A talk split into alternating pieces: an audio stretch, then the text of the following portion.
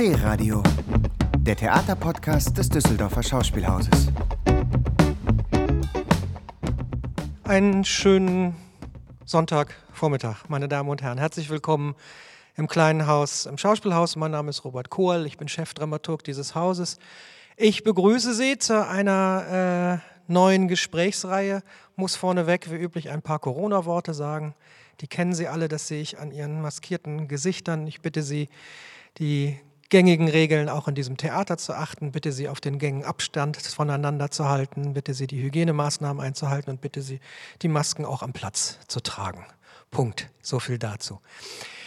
Ich begrüße heute ähm, eigentlich zwei Gäste, aber zuvörderst Mitu Sanyal, weil Mitu Sanyal heute eine neue Redenreihe, Gesprächsreihe bei uns am Haus eröffnet. Mitu Sanyal ist Düsseldorferin, Kulturwissenschaftlerin, Schriftstellerin und hat in den letzten Jahren einige sehr aufsehenerregende Bücher veröffentlicht, zuletzt besonders aufsehenerregend, auch im theatralen Zusammenhang, ihren Debütroman Identity. Identity hat sie uns zur Uraufführung an diesem Haus anvertraut, äh, dankenswerterweise. Kieran Joel hat diese Uraufführung ähm, besorgt. Die hat vor einigen Monaten auf dieser Bühne stattgefunden, läuft seitdem ausverkauft hier im kleinen Haus. Wir sind darüber ins Gespräch mit, mit Mitu gekommen oder tiefer ins Gespräch mit Mitu Sanyal gekommen, die in ihren Büchern, auch in ihren Vorgängerbüchern, Themen der Zeit sehr, sehr klug, sehr, sehr differenziert sehr, sehr streitbar, aber vor allen Dingen auch sehr, sehr lustvoll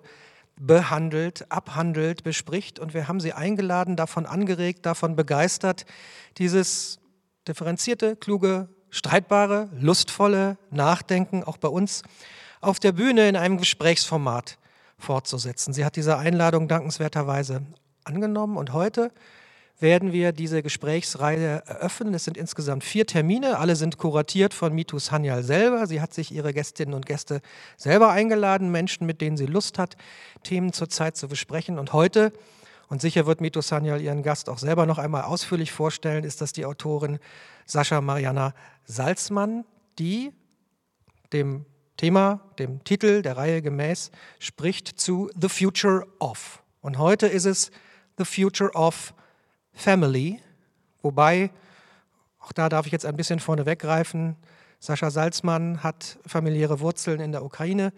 Sie hat auf Nacht, oder es gibt einen Text, den Sie auf nachtkritik.de jetzt auch immer noch nachlesen können, in den letzten Tagen einen sehr, sehr lesenswerten Text veröffentlicht aus Anlass des Überfalls von Wladimir Putin auf die Ukraine. Und ich bin sicher, auch dieses Thema, die Beleuchtung auf der Rückwand dieses Theaters zeigt es, wird sicherlich auch ein bisschen in den heutigen Vormittag mit reinsickern. Darüber aber ähm, möchte ich die beiden gleich sprechen lassen. Im April, lassen Sie mich noch kurz vorausschauen, wird äh, die Literaturwissenschaftlerin Elisabeth Bronfen zu Gast sein, dann zum Thema The Future of Verletzlichkeit. Das wird am 3. April sein, wenn ich das richtig sehe. Es steht aber auch nochmal auf den Flyern. Dann wird am 15. Mai der Soziologe Amin Nasseh bei uns zu Gast sein und mit Mitu Sanyal reden. Und dann wird der Abschluss der Veranstaltungsreihe im Juni stattfinden, am 5. Juni. Thema steht noch nicht ganz fest. Ich bin mir relativ sicher, es wird The Future of Kapitalismus heißen. Wir sind sehr froh, dass dort unsere Einladung angenommen hat, der ehemalige griechische Finanzminister Yanis Varoufakis. So viel Vorrede für heute. Die Veranstaltung dauert ungefähr eine Stunde, zehn Minuten. Das ist jedenfalls der Plan. Und danach, wenn Sie möchten, öffnen wir auch gerne noch für Fragen aus dem Auditorium. Und jetzt begrüße ich die neue Gastgeberin auf dieser Bühne, auf dieser Bühne Mito Sanyal und ihren ersten Gast, Sascha Mariana Salzmann. Vielen Dank und einen anregenden Vormittag. Danke. Hallo. Ähm, ich habe jetzt natürlich überhaupt nicht mitbekommen, was Robert Koal Ihnen gesagt hat. Werde jetzt alles nochmal wiederholen. Nein, keine Sorge. Ich freue mich sehr, dass Sie hier sind und ich freue mich natürlich vor allem, Sascha Mariana Salzmann zu der ersten Veranstaltung dieser Reihe The Future of begrüßen zu können. Ähm, ich stelle dich kurz vor, dann reden wir ein bisschen, wir lesen ein bisschen. Am Ende der Veranstaltung gibt es noch die Möglichkeit, Fragen zu stellen, wenn Sie Interesse haben. Sie müssen keine Fragen stellen. Das ist kein Zwang hier heute. Ähm, du bist Schriftsteller, nicht-binärer Schriftsteller. Vielleicht kommen wir später noch dazu, vielleicht auch nicht. Es gibt so viele Themen, die wir heute Abend besprechen können. Heute Morgen. Es ist nicht morgen. Es ist dunkel. Dann Nein, ist ich hätte auch Abend. fast gesagt, guten Abend. Hätte ich auch, Veranstaltungen sind immer abends. Emotional abends. Ähm, du hast sehr, sehr, sehr viele Verbindungen mit Theater, sogar mit diesem Theater. Ich habe erfahren, du hast hier schon mal die Bühne geputzt, du hast im großen Haus inszeniert, Horvath? Nicht inszeniert, sondern in der Bearbeitung von Horvath geschrieben und Nokan Erpolat hat inszeniert. Okay, sehr gut.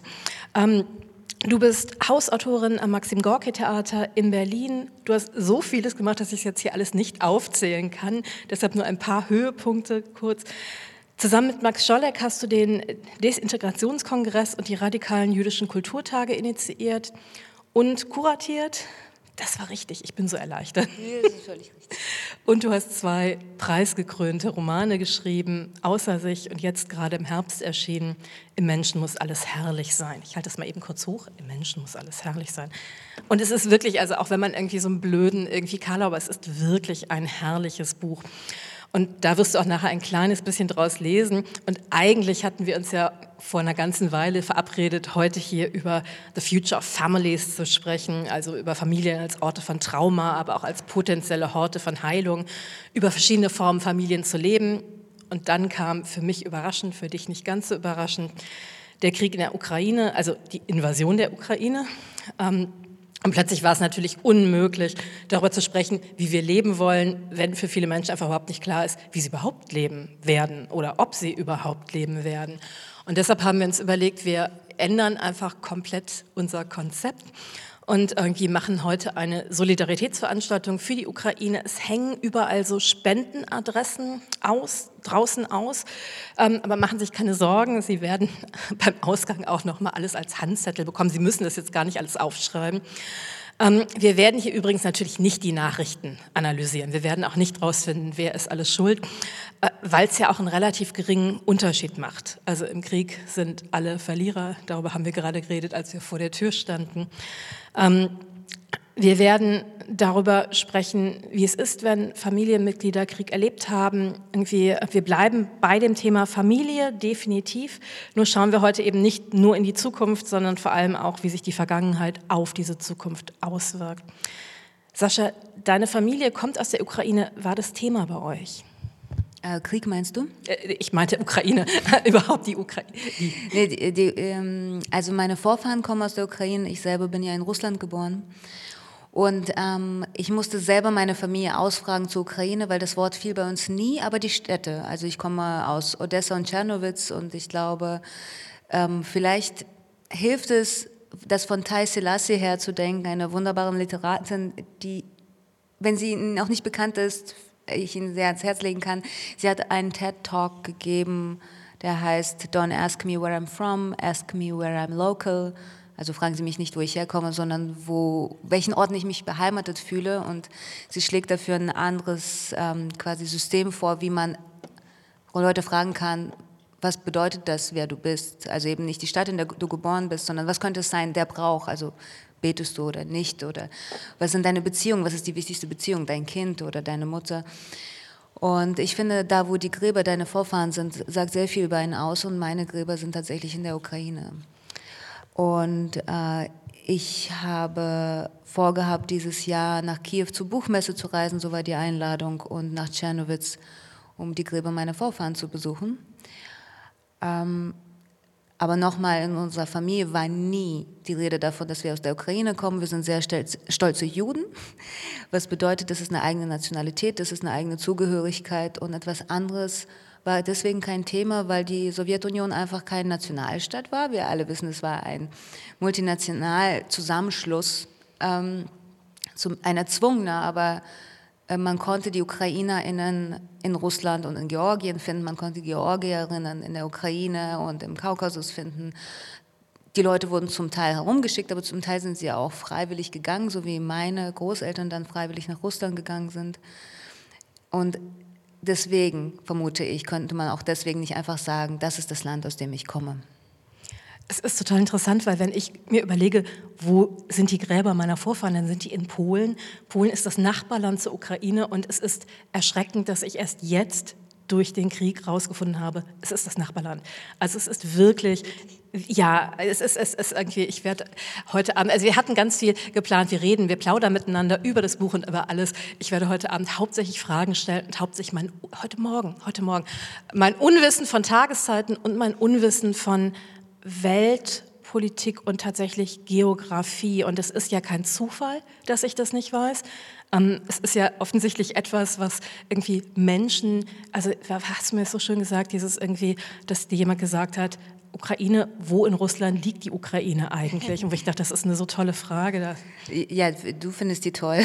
Also nein, toll im Sinne von, das ist, damit ist sehr viel gesagt. Ja, ja, genau, das ist eine Veranschaulichung. Äh, ja, ähm, du hast es wahrscheinlich in meinem NZZ-Artikel gelesen. Die Neue Zürcher Zeitung hat mir vor einem Monat einen Artikel in Auftrag gegeben, eine Art carte blanche und ich habe gesagt, ich möchte darüber schreiben, was in der Ukraine gerade passiert mit den dazugehörigen Hintergründen, dass die Leute noch nicht mal wissen, dass die Ukraine existiert. Und der Artikel kam am Sonntag vor Kriegsausbruch raus. Das war eine, es war eine schlimme Punktlandung. Ähm, und unter anderem beschreibe ich diese Situation, dass ich Geld spenden wollte. Ich habe so einen, äh, so Brauch mit mir selber, wenn ich einen Preis gewinne, möchte ich immer einen Teil davon an irgendeine Organisation spenden. Und ich wollte an ein Theater in der Ukraine, in Zaporozhye, spenden. Und sehen Sie, ab heute, nee, seit vorgestern wissen Sie alle, wo Zaporozhye liegt. Das ist da, wo wir fast eine atomare Katastrophe erlebt hätten. Ähm, ne, dieses Atomkraftwerk, was die Russen fast in die Luft gejagt hätten. Da gab es ein kleines Theater, dort habe ich Freundinnen, Dahin wollte ich spenden. Das war noch vor den ganzen Apps äh, auf dem Handy, die ich übrigens immer noch nicht habe auf dem Handy. Und das heißt, ich musste zur Sparkasse ein Formular ausfüllen und die Frau, die zuständig ist für Auslandsüberweisungen, hat mich gefragt, wo in Russland liegt die Ukraine. Naja, und es ist ja irgendwie, das, das zieht sich ja durch die Politik. Also das zieht sich ja durch Außenpolitiker, die halt auch sagen, wen interessiert die Ukraine? Oh ja, ich meine, ähm, je, je nach Zugehörigkeit zur Partei, entweder behaupten Leute, sie wüssten das und es wäre egal, oder sie sagen, es ist eh egal, weil meine Wählerschaft interessiert sich nicht für die Ukraine. Ähm, als ich meinen Roman geschrieben habe, Menschen muss alles herrlich sein, oder eigentlich noch vorher, als ich für diesen Roman recherchiert habe und zahlreiche Frauen aus der Ostukraine interviewt habe, und zwar, Sie können sich vorstellen, es war kein Zufall, dass sie, sie alle aus dem Osten kamen und aus Städten, ähm, deren Namen Sie jetzt viel in den Nachrichten hören, das ist völlig verstörend, ähm, gab es diesen ähm, Trump-Zelensky-Anruf. Können Sie sich erinnern, als Trump Zelensky angerufen hat, den Präsidenten äh, der Ukraine, um Dirt on Joe Biden zu finden? Und das kam raus und dann wurde fast verhindert, dass Joe Biden irgendwie wirklich äh, diese Kandidatur durchziehen kann. Und ähm, Mike Pompeo, der Außenminister von Trump, ist völlig ausgerastet, als eine Journalistin ihn darauf angesprochen hat und er hat geschrien, nobody gives a fuck about Ukraine. Ähm, und genau in dieser Stimmung von nobody gives a fuck about Ukraine habe ich diese Frauen interviewt aus der Ostukraine und ich dachte, wow, das wird ein Spaß mit diesem Buch, wenn ich das jetzt rausbringe. Um, ähm, nobody gives a fuck. Um, ähm, in der Ukraine ist Krieg seit 2014 und es war bis vor kurzem kein Thema. Du hast es jetzt gerade erwähnt, du hast mit diesen Frauen Interviews geführt und was ich sehr, sehr beeindruckend fand, war, dass du gesagt hast, dass du damit sozusagen auch deine innere Landkarte der Ukraine gestaltet hast, weil es ist halt eben nicht nur, du wusstest, wo die Ukraine war, natürlich, du, wusstest, du, du kanntest die Städte, aber eine Verbindung schaffen wir durch Geschichten, schaffen wir durch das, was wir wissen.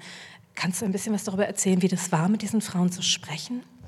Naja, siehst du, ich meine, ich glaube, weil ich auch ähm, aus der Literatur und aus der Kunst komme, ist mein Zugang zu Themen ja eher ein emotionaler. Das heißt, ich meine, ich liebe Geschichte und Politik und ich mag Sachbücher sehr gerne. Aber ich habe das Gefühl, dass Information oder echtes Wissen, nachhaltiges Wissen, das dein Körper nicht mehr verlässt, in die emotionale DNA eher einsickert als hier rein. Und ich glaube, da ist halt Kunst einfach besser als Geschichtsbücher. Damit will ich nicht sagen, Geschichtsbücher brauchen wir nicht, wir brauchen Geschichte. Ähm, die werden doch eh regelmäßig neu geschrieben. Die werden, äh, da, ja, da wo ich herkomme, werden die umgeschrieben die ganze Zeit. Insofern, wir brauchen Geschichtsbücher. Ähm, aber ich glaube, dass es einfach sehr theoretisch bleibt. Let's face it, was wissen wir über Afghanistan? Was wissen wir über Syrien? Das sind Worte. Ich glaube, also ich, ich zum Beispiel immer, wenn ich in ein Land reise, lese ich mir einfach Bücher, Romane durch von irgendwelchen AutorInnen aus diesen Ländern. Und dann denke ich, ah, vielleicht kann ich so eine emotionale Brücke dazu schlagen. Ich habe das ähm, mit der Ostukraine nicht gemacht, weil meine Vorfahren aus der Ukraine kommen, sondern weil ich dachte, ich will emotional da was verstehen, weil theoretisch kann ich mir das zusammenreimen, was da passiert. Und ganz ehrlich, ich weiß nicht genau, ob es mich was angeht aber ich will es emotional verstehen. Und emotional verstehen heißt immer mit Leuten reden. Also saß ich wirklich viele, viele Stunden mit diesen Frauen und wir haben nicht über Politik gesprochen, kannst du dir vorstellen. Äh, ich habe sie einfach gefragt, ich, also ich wollte sie zum Reden bringen, weil wissen Sie, das ist so oft mit, ähm, vor allem mit Frauen, vor allem mit Frauen einer bestimmten Generation, die Generation meiner Mutter geboren in den 60er, 70er Jahren, wenn die nicht wissen, dass man denen zuhört, erzählen sie die besten Geschichten. Und sie gehen meistens davon aus, dass man ihnen nicht zuhört.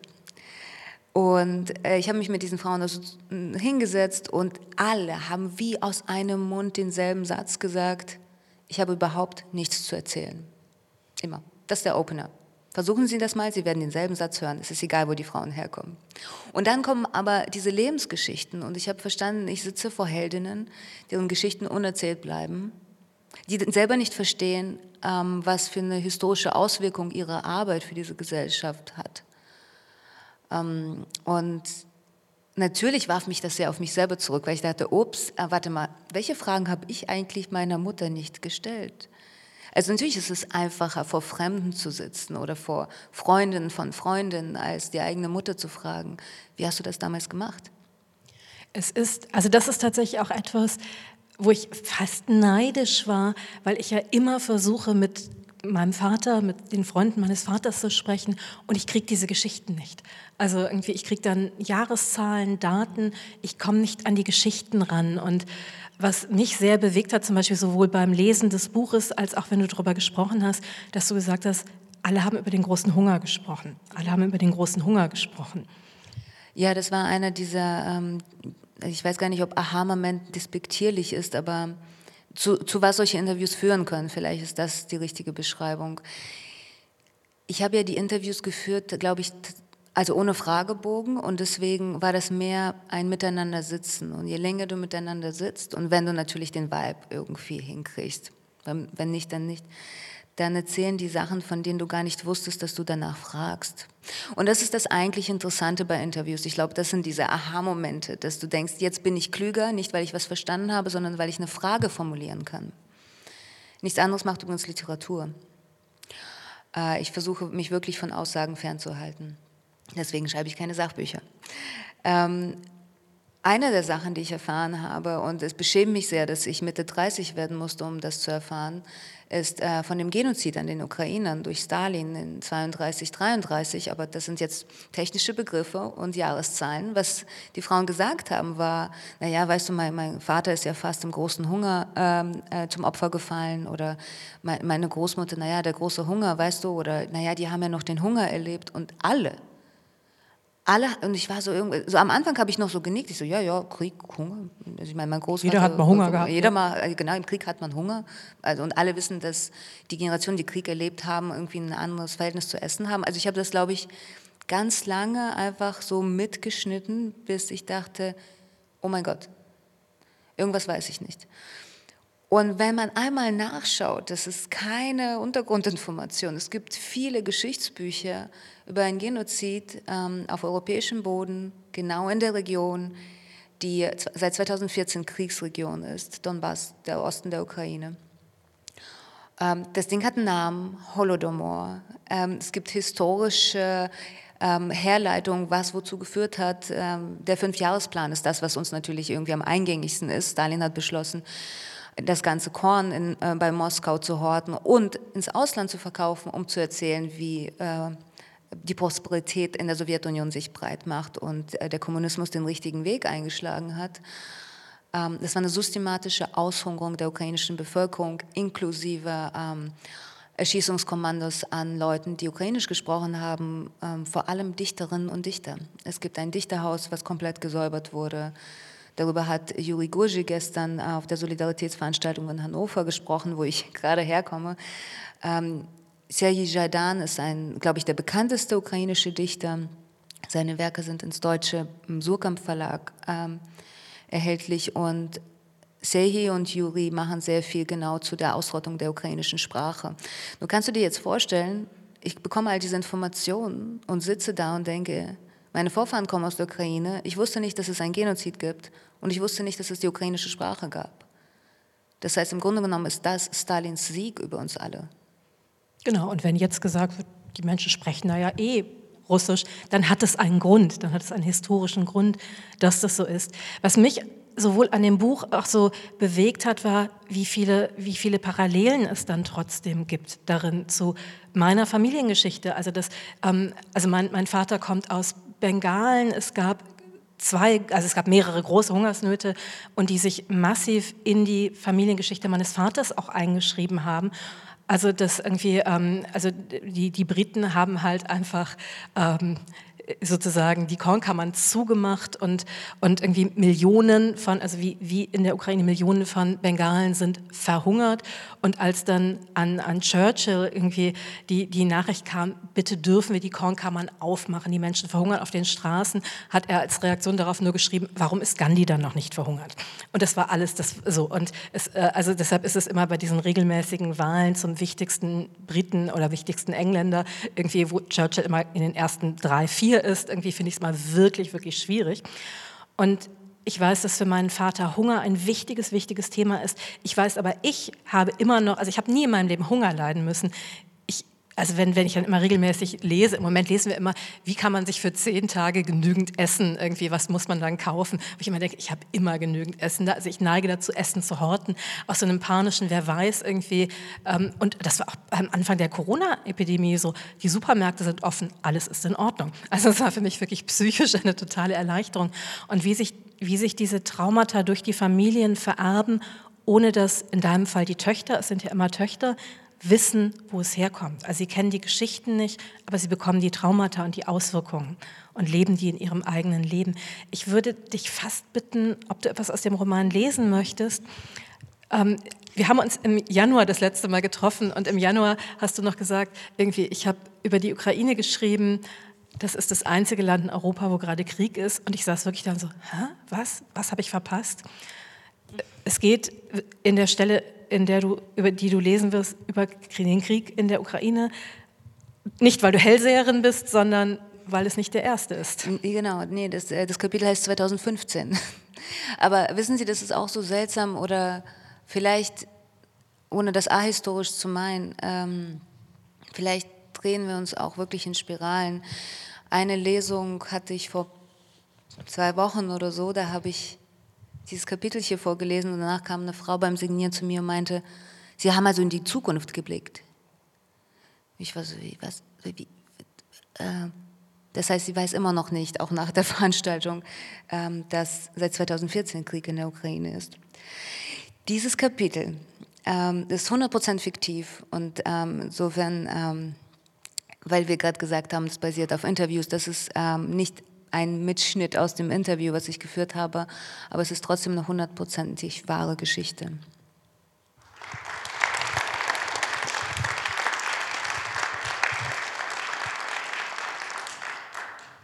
Das ist ja eine Stelle, ich kann mich daran erinnern, als ich gelesen habe, dass die mich ich, ich die ganze Zeit gedacht habe, kommt er raus, kommt er raus, kommt er raus. Es ist das Telefonat zwischen Lena und ihrem Vater. Lena ist ja auch die Figur in dem Roman, die wir am meisten begleiten. Editha ist ihre Freundin. Ähm, die, hm? Tochter. Tochter, Tochter, Tochter, Tochter. Tochter, Entschuldigung, ihre Tochter. Ähm, ihre Tochter. Und es ist tatsächlich dieses, er kommt raus, er schafft es, und die Sorge um Menschen, die einem nahe sind und du kannst nichts machen. Und das ist ja so ein, auch so ein, ein wie das, das geht ja durch den ganzen Roman. Also es ist ja schon ihre Sorge um ihre Mutter. Sie kann ihre Mutter nicht retten, die sehr krank ist. Und irgendwie dieses, diese Hilflosigkeit anhand, an, also angesichts der Geschichte. Kannst du etwas dazu sagen zu diesem, diesem, diesem Gefühl von, da sind Menschen, die sind uns wichtig und wir, wir, wir können unser Bestes tun?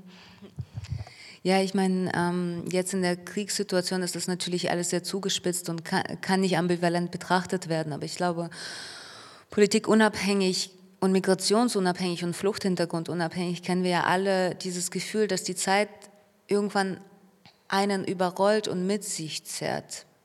Und ich glaube, das, das nimmt mit dem Alter zu. Ich meine, zumindest habe ich das Gefühl, dass ich freier von diesem Faktor Zeit war, vor zehn Jahren noch. Und ab einem bestimmten Punkt ist das wie ein Selbstläufer und es ist so schwer, eigenständige Entscheidungen zu treffen mit dem moralischen Kompass, den man geglaubt hat zu haben. Die Seite einzunehmen, die moralisch richtig wäre. In dem Fall meiner Protagonistinnen, die, ähm, die zwei Hauptfiguren, die Frauen Tatjana und Lena, die in den 60er und 70er Jahren in der Sowjetunion geboren sind, die erleben Dinge, die es unmöglich machen, herrlich zu sein. Da ist es völlig egal, wie du dir dein Leben vorstellst oder was du dir von einer besseren Welt wünschst.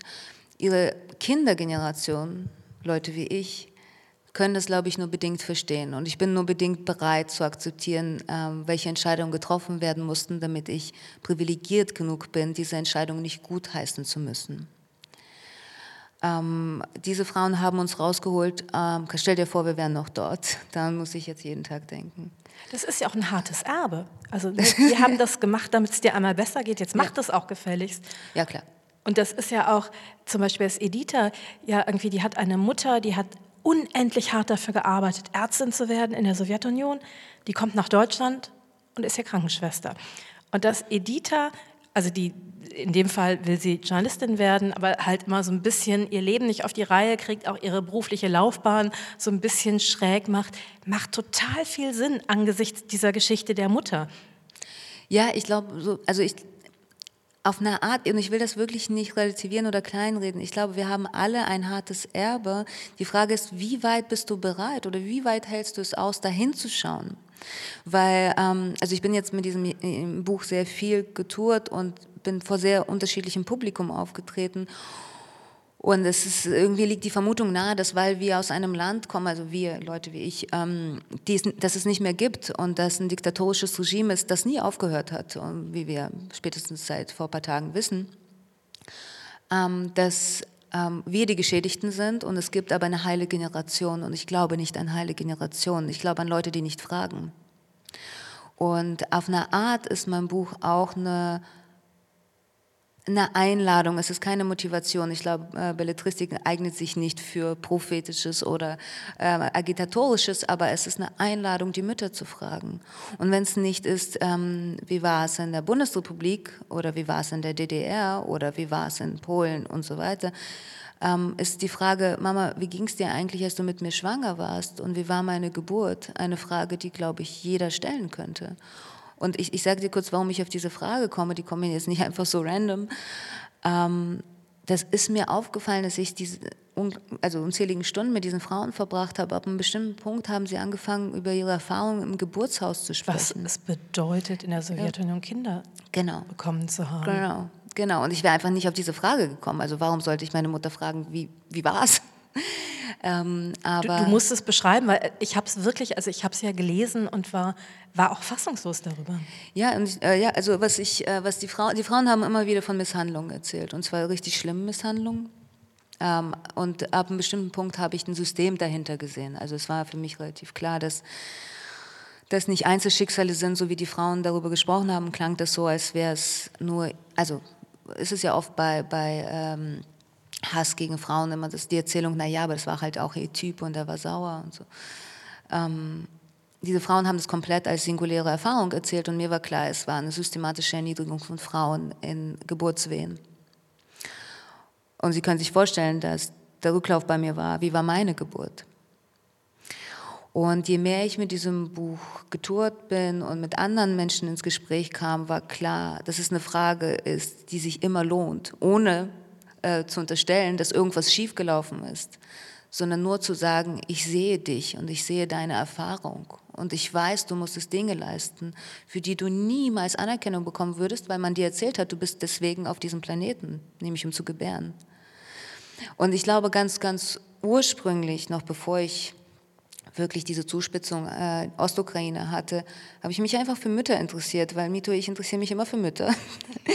alle meine, ich meine wirklich, alle meine Theaterstücke haben irgendwas mit Müttern zu tun. Meine arme Mutter kann sich, glaube ich, schon selber nicht mehr sehen in, ihren, in meinen Theaterstücken.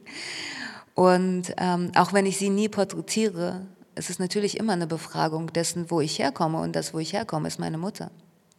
Naja, und das ist ja so eine der intimsten und, und wahrscheinlich auch schwierigsten Beziehungen, die wir in unserem Leben haben mit unseren Müttern, mit unseren Vätern, mit unseren Kindern. Aber das, also gerade dieses in den Geburtshäusern, ich muss nochmal darauf zurückkommen, weil das ist tatsächlich etwas, ich habe keine Situation erlebt, in der ich mich so ausgeliefert gefühlt habe wie unter der Geburt und dass du dann wirklich darüber geschrieben hast, dass die dann während das Kind schon geboren wurde, gezwungen wurde, in einen anderen Kreißsaal zu gehen, selber zu gehen. Ähm, dass, dass Frauen darüber berichtet haben, dass sie geschlagen wurden, dass sie mit Hämatomen nach Hause gekommen sind unter der Geburt, also am ganzen Körper. Also das, das ist, also wir, wir alle wissen von, von Gewalt unter der Geburt. Das gibt es auch in Deutschland, aber das ist nochmal eine eine andere Dimension. Nein, nein, das war natürlich, das war ein Teil des faschistischen Regimes, äh, das wir heute die Sowjetunion nennen.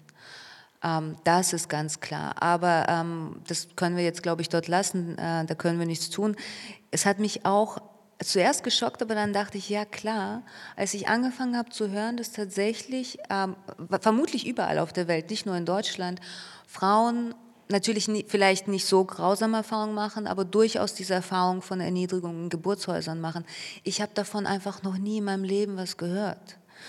Und ich, ich glaube, das ist so schambehaftet, dass das Tabu fast natürlich scheint. Ähm, und ich bin mir auch nicht ganz sicher, wann die Aufarbeitung, die gesellschaftliche Aufarbeitung beginnen muss. Ich bin kein Gesellschaftsakteur in dem Sinne.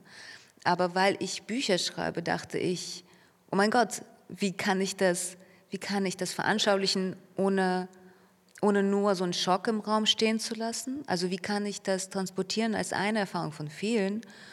Und diese Frauen erzählen es ja ihren Kindern nicht und ihre Kinder wissen es nicht. Aber ich glaube, das ist eher der Trick mit Geheimnissen. Man weiß nicht mal, wie man anfangen soll zu fragen. Also sie sind halt so, also mit Dingen irgendwie, wo man weiß, da ist etwas, da kann man anfangen nachzufragen.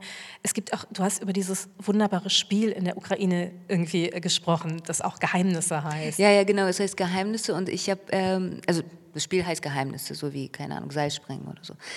Und ähm, ich bin darauf gestoßen, wie immer in meinem Leben stoße ich auf Dinge eher durch Literatur. Oksana Sabushko, das ist wahrscheinlich die markanteste ukrainische äh, Stimme der Belletristik, ähm, wie heißt das Buch? Feldstudien über, über ukrainischen, Sex. Sex. Super geiler Titel. Es ist ein unfassbar gutes Buch. Ähm, liest meine Protagonistin hier in diesem Roman. Und das letzte Buch von Oksana Sabuschko heißt Museum der vergessenen Geheimnisse. Und dort beschreibt sie dieses Spiel. Und so bin ich drauf gestoßen. Und das ist ein ganz süßes Spiel.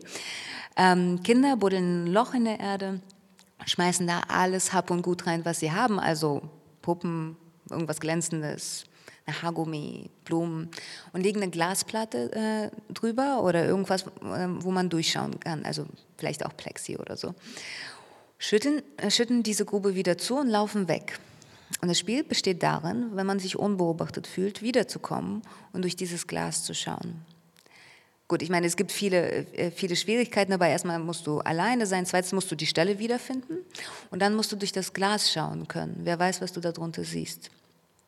Oksana Sabuschko führt dieses Spiel zurück auf die Zeit, als die Bolschewiken in die Ukraine kamen und Menschen ihre Ikonen vergraben mussten.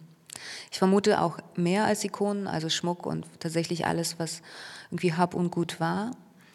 Und ich fand, ich fand das irgendwie so eine fantastische Metapher und wie das halt bei mir so ist, bin ich dann zu meiner Mutter und habe sie gefragt, sag mal, hast du dieses Spiel gespielt? Und die hatte natürlich sofort Tränen in den Augen und meint, woher weißt du das? Und ähm, ich habe sie gefragt, weißt du, woher das kommt? Die so, hey, das ist ein Spiel, wie, woher das kommt? Und ich so, ja gut, ich, habe es auch dort gelassen. Ich, mir geht es nicht um Besserwisserei. Ich lese Dinge und ich habe meine eigenen Schlüsse ähm, oder die führen mich zu weiteren Fragen. Und ähm, die ukrainischen Geheimnisse, und da, darauf will natürlich Oksana Sabuschko hinaus, äh, sind tief unter der Erde vergraben und die Glasplatten drüber sind so verschmiert, dass die Leute zum Teil selber nicht wissen, was sie sehen. Weil sie müssen sich vorstellen, der Holodomor wurde bis vor kurzem auch in der Ukraine nicht unterrichtet. Generation über Generation sind damit aufgewachsen, dass sie nicht wussten, dass ein Genozid auf ihrem Boden geschehen ist und ihre nächsten Verwandten daran gestorben sind oder fast gestorben sind. Und das erklärt es auch, dass die Frauen, die ich interviewt habe, eben nicht gesagt haben, na ja, du weißt schon, Holodomor, sondern gesagt haben, naja, weißt du, da ist halt jemand verhungert. Ja, du brauchst ja Geschichten, um dich einzuordnen. Also Geschichten sind ja das, womit wir Sinn erschaffen. Alles andere sind ja isolierte Informationen. Und ich glaube, ich habe an bestimmten Punkten durch dein Buch überhaupt erstmal verstanden, was für ein traumatisiertes Volk das ist. Also so, da wird gerade Krieg gegen ein traumatisiertes, ein, ein eh schon traumatisiertes Volk geführt, dass, ähm, dass es halt diese zwei Kolonialisierungsversuche im 20. Jahrhundert gab. Also wir waren, Deutschland war auch dabei, natürlich. Dann Stalin, dann wie mit Tschernobyl umgegangen wurde. Magst du das nochmal erzählen? Äh, ja, ich meine, klar, die Ukraine ist ähm, das einzige Land Europas, das zweimal kolonialisiert wurde oder Kolonialisierungsversuchen widerstehen musste und nicht immer konnte. Klar, Wehrmacht, das ist, glaube ich, sehr bekannt und Stalin, ähm, spätestens jetzt bekannt. Und dann war ja auch noch äh, 86 Tschernobyl, als ob uns das noch gefehlt hätte. Tschernobyl ist wirklich nicht weit von Kiew entfernt. Und die damalige Regierung, und zwar der gute Gorbatschow, Gorbatschow haben wir gelernt als der Gute nach all diesen Brezhnevs und ähm, Andropovs und diesem ganzen äh, stalinistischen Wahnsinn nach seinem Tod 53. Auch Gorbatschow hat geschwiegen und der ukrainischen Bevölkerung nicht Bescheid gesagt, was da gerade passiert ist, 86. Das heißt, die Leute leben natürlich mit den Folgen von schwerster Verstrahlung und wissen Sie, das geht so weit, dass das, also ich war eins, als Tschernobyl explodiert ist. Ähm, das heißt, es ist irgendwie sehr präsent, aber gleichzeitig auch nur eine Geschichte von vielen und niemand hat es mir erzählt in dem Sinne. Aber es geht so weit, dass eine der Frauen, die ich interviewt habe, irgendwann mal, da war das Buch schon fast in Druck, ähm, eine Operation hat der Schilddrüse und ähm, ich, wir haben irgendwie so telefoniert und ich meinte so, und ähm, weiß man, woher, man, äh, woher es kommt? Ich meine, ist das Autoimmun? Ich kenne mich nicht aus. Und die so, hä? Tschernobyl. Und ich so, oh mein Gott. Und es war für sie so wie, ich weiß gar nicht, warum du fragst. Ähm, das heißt, für die meisten von uns ist, glaube ich, Tschernobyl etwas, was weit im Osten passiert ist. Und also zum Beispiel die Generation meiner Frau, die kann sich noch gut daran erinnern, dass man nicht rausgehen durfte, wenn es regnete oder man durfte nicht Pilze sammeln oder so. Die Frauen, die ich befragt habe, die werden zum Teil heute noch operiert, deswegen. Und zurück zu, der, zu dem ukrainischen Bewusstsein. Ich will wirklich, ich spreche nicht als Expertin für Ukraine, sondern einfach von dem, was ich verstehe aus den Gesprächen, die ich geführt habe. Das sind Leute, die Generation für Generation schlimmste Traumata erlebt haben, wirklich schlimmste, die man sich vorstellen kann. Und jetzt hat diesen Leuten Wladimir Putin den Krieg erklärt. Ja, und halt auch immer dieses Gefühl zu haben, wir sind sozusagen die Fußnote der Geschichte. Wir sind nicht wichtig, wir sind der Misthaufen der Geschichte. Mhm. Du hast das ja auch so schön an, kannst, kannst du noch mal die sprachliche Herleitung machen? Den Misthaufen der Geschichte, ja, das ähm, erkläre ich gerne. Ähm, das gilt aber nicht nur für die Ukraine, sondern die ganze Sowjetunion hat eine Abkürzung, das heißt Savok. Ähm, und die Linguistinnen sind sich unsicher, ob es von sowjetischer Okkupation kommt oder einfach tatsächlich von dem Wort Savok. Savok ist das russische Wort für Kehrblech. Und es ist tatsächlich so, dass wir alle, also ich auch, damit aufgewachsen sind zu sagen, ich komme aus dem Savok. Nicht, man, niemand würde aussprechen, oh, die SSR oder Sowjetunion, das ist viel zu lang und warum auch. Das ist auch sehr formell. Alle sagen Savok und meinen damit UdSSR. Und ich habe natürlich, ich meine, ich bin Mensch des Wortes, das heißt, ich denke einfach auch über, darüber nach, was bedeutet das, wenn ich dieses Wort gebrauche. Und ich dachte, sagen wir allen Ernstes, wir kommen aus dem Misthaufen? Also, weil das ist ja das Bild, ne? Ich komme vom Kehrblech, ich komme von dem, was auf diesem Kehrblech ist.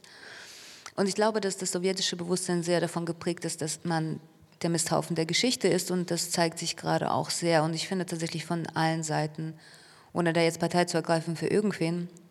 Mir ist klar, dass ähm, es, also es gibt keine Guten und Bösen im Krieg. Und ich glaube aber, dass das Gefühl von Verlorensein tatsächlich auf ganz viele Länder der ehemaligen Sowjetunion gerade zutrifft. Und tatsächlich das Gefühl, von einem Kehrblech zu kommen, auch wieder, auch wieder sehr präsent ist. Ja, und das macht ja auch was damit, wie erzählen wir Geschichten, wenn wir das Gefühl haben, unsere Geschichten sind wertlos. Ähm, können wir auch nicht ein, ein Gefühl dazu aufbauen, irgendwie, wir müssen sie erzählen, wir müssen sie weiterreichen. Weil das ist tatsächlich die Frage, die ich mir immer wieder gestellt habe.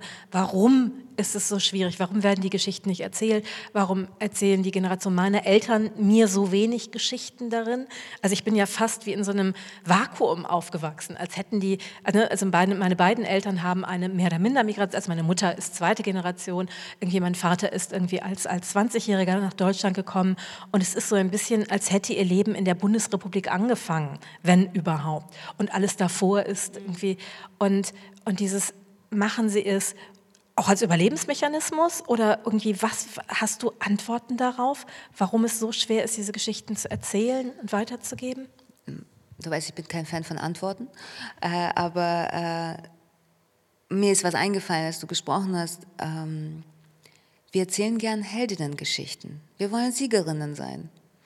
Wissen Sie, wie ich aufgewachsen bin? Und das war noch nicht mal gelogen. Das sind verifizierte Informationen. Aber ich hab, es ist nicht so, dass bei mir, bei mir wurde sehr viel über Politik und Geschichte gesprochen in der Familie. Es war nicht so, dass man sich nur um, keine Ahnung, Nahrung und Bildung gekümmert hat.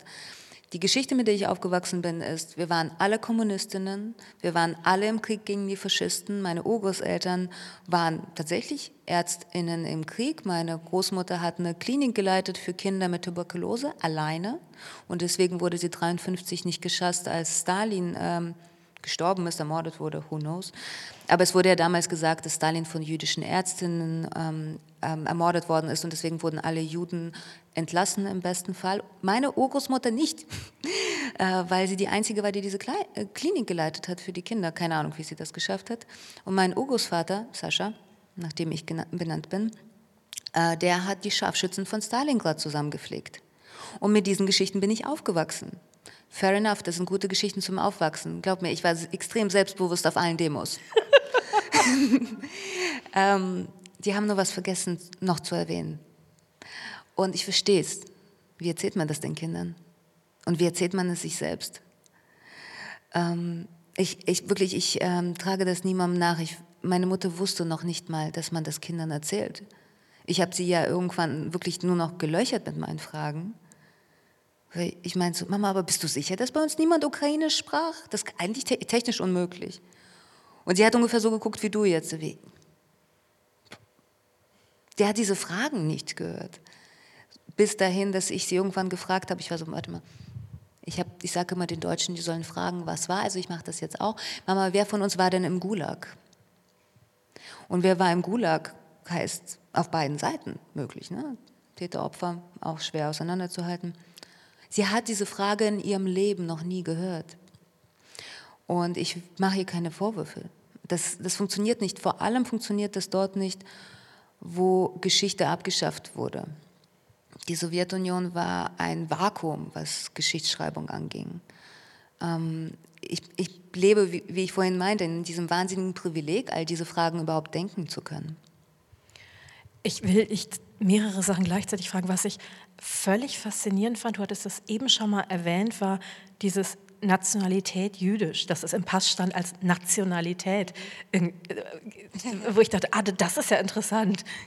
Ja, ja, das, das ist, äh, glaube ich, ein großes Missverständnis zwischen den Leuten, die aus der Sowjetunion kommen und, ähm, keine Ahnung, dem Westen. Also wir sind ein multinationaler Staat, ne? Savok, multinationaler Staat. Das heißt, meine, in meiner Geburtsurkunde steht ähm, Staatsangehörigkeit russisch, Nationalität jüdisch, und natürlich gibt es keine Zeile für Glauben, weil es gibt keinen Glauben in der Sowjetunion. Das heißt, ich bin damit aufgewachsen, dass jüdische Menschen ein Volk sind. Ne? Führe mein Volk aus Ägypten. We all know that story. Und es war für mich so absolut selbstverständlich. Also was ich glaube, steht dann auch auf einem anderen Zettel. Ich bin überzeugter Atheist. Aber ich meine, wir wurden diskriminiert, weil wir Juden sind. Wir sind migriert, weil wir Juden sind. Wir haben, äh, meine ganze Kultur besteht aus jüdischen Witzen. Bei uns wurde ständig irgendwie. Kannst du einen jüdischen Ich kann wahnsinnig viel erzählen, aber das muss zum Thema passen. Wir machen einen ganzen Abend, wir brauchen jetzt eine Zusage vom Düsseldorfer Schauspielhaus, dass wir einen ganzen Abend machen, nur mit jüdischen Witzen. Super. Ich kann, ich kann wirklich, ich kann stundenlang nur in jüdischen Witzen das, das machen wir. Aber das ist mein Bezug zu meiner Kultur, weißt du? Also Synagoge gar nicht. Kein Mensch wusste bei uns, wo eine Synagoge steht. Außer mein Vater meinte, das war ein guter Ort, um gute Mädchen kennenzulernen. Aber so, eher als Club. Ähm, Und das heißt, ich hatte also auch da eine relativ selbstbewusste, klare Haltung dazu, was meine jüdische Kultur angeht. Und hier werde ich halt ständig gefragt, ah, du bist gläubig, aha, wie gläubig bist du oder so. Und ich so, nee, nee, nee, nee, nee. Und ich glaube, dass abgesehen von Glaubensfragen, die man ja nach wie vor diskutieren kann, auch wenn man Agnostiker oder Atheist ist, was halt nicht geht, ist zu sagen, ich bin Russin, weil wir sind gegangen, weil wir keine sind. Wir sind diskriminiert worden, weil wir keine waren. Und ich will das äh, von niemandem hören, dass äh, diese russische Autoren sowieso, das haut halt nicht hin. Ich glaube, es haut deswegen nicht hin, weil die Erzählungen einfach tatsächlich wie in Fremdsprachen funktionieren. Das ist unübersetzbar.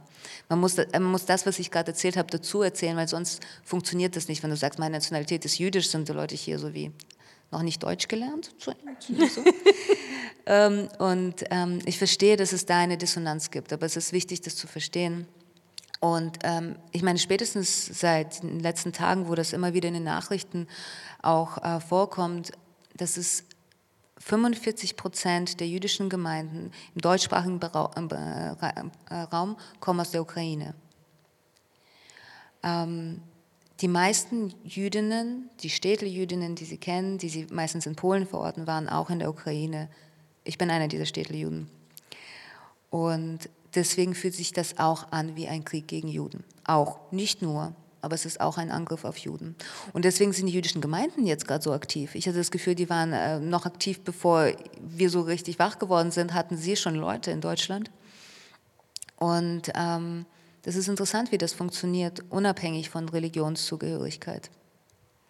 Es ist total spannend, weil, weil als ich das gehört habe, ich habe es gelesen von dir, ähm, habe ich mich daran erinnert, dieses irgendwie das ja Hinduismus auch ein bisschen als irgendwie ähm, Schicksalsgemeinschaft verstanden wird und, und dieses irgendwie, aber ich, ich glaube nicht an Götter, gibt ja viele.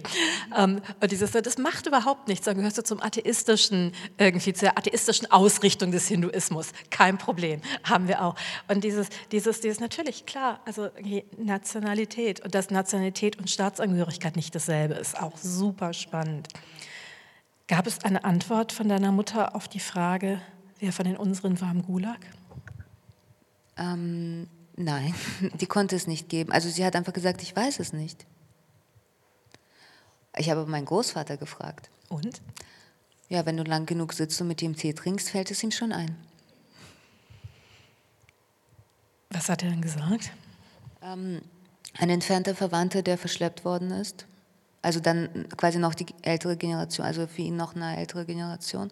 Und er wusste nicht viel, aber es fiel ihm dann ein Name ein.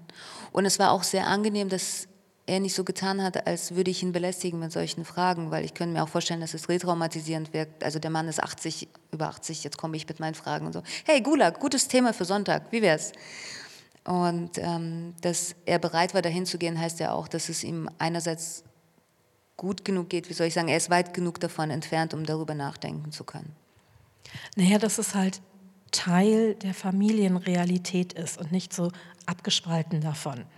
Und dadurch hat es ja eine andere Macht, wenn es so abgespalten ist. Dann ist es ja wie so Geister und Gespenster, die sich darauf auswirken. Ja, und selbst wenn mir niemand eine Antwort geben könnte, das ist vielleicht dann auch gar nicht so sehr relevant. Ähm, die Angst vor dem Gulag steckt in meiner emotionalen DNA. Und das muss ich erstmal anerkennen und dann ist immer noch die Frage, was ich daraus mache. Ich würde dich total gerne bitten, weil wir sind jetzt so schön irgendwie in einer Stunde angekommen. Ich würde dich total gerne bitten, noch eine letzte Lesestelle, mhm. weil wir haben noch eine über Familie vorbereitet und das an Sie als Einladung, wenn Sie Fragen stellen wollen, vielleicht jetzt schon drüber nachzudenken während der Lesestelle oder einfach nur die Lesestelle zu genießen. Es ist tatsächlich eine meiner Lieblingslesestellen weil es ist so Danke. wie ein Bild für das ganze Buch. Es ist so, als würde diese Stelle das ganze Buch nochmal zusammenfassen. Jetzt kommt die Zusammenfassung von dem Buch. Dann brauchen Sie es nicht mehr. Nein, nein, nein, nein. nein. Es gibt es auch draußen zu kaufen. Also falls Sie es nicht, nicht irgendwie eh schon gelesen haben, es liegt auch draußen aus. Es gibt die Möglichkeit.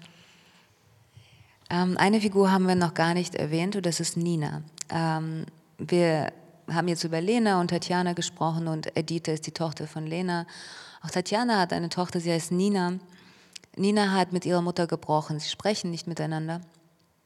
Ähm, wie MeToo vorhin gesagt hat, ähm, der Roman verfolgt äh, die Lebensgeschichte von Lena, von ihren ersten Lebensjahren bis zum 50. Geburtstag, auf den das Ganze zuläuft. Es soll also eine riesige äh, Mischbuchenfeier in der jüdischen Gemeinde geben und ähm, Lena hat wahnsinnige Angst, dass ähm, ihre beste Freundin Tatjana nicht kommt oder dass sie irgendwie sehr traurig sein wird, weil ihre Tochter nicht da sein wird und nur darüber nachdenken wird, dass ähm, eben Nina nicht kommt. Also schickt sie jemanden, damit er Nina ins Gewissen redet, bitte mit der eigenen Mutter darf man nicht brechen. Und Nina sieht die Dinge ein bisschen anders und ich lese Ihnen jetzt vor, was ihr durch den Kopf geht, während ein Freund der Familie auf sie einredet. Ich nehme aber kurz vorher einen Schluck Wasser. Sehr, sehr wichtig. Wasser. Es ist dieser wunderschöne Tisch, aber er ist so unglaublich weit weg, wenn ich mich danach bücken Ich mag Danke. wahnsinnig gerne.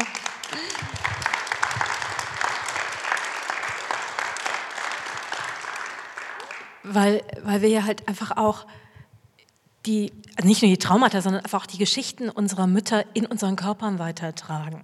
Was ja auch, und, und dass du die Kette umgedreht hast. Also dass man ja davon ausgeht, die Tochter steht vor der Mutter und das ist sozusagen kleiner wird in die Richtung, aber es ist ja umgedreht. Die Mutter steht vor der Tochter und es ist ja, wir arbeiten es ja in gewisser Form an unseren Eltern mehr ab und unsere Kinder arbeiten sich wiederum an uns mehr ab.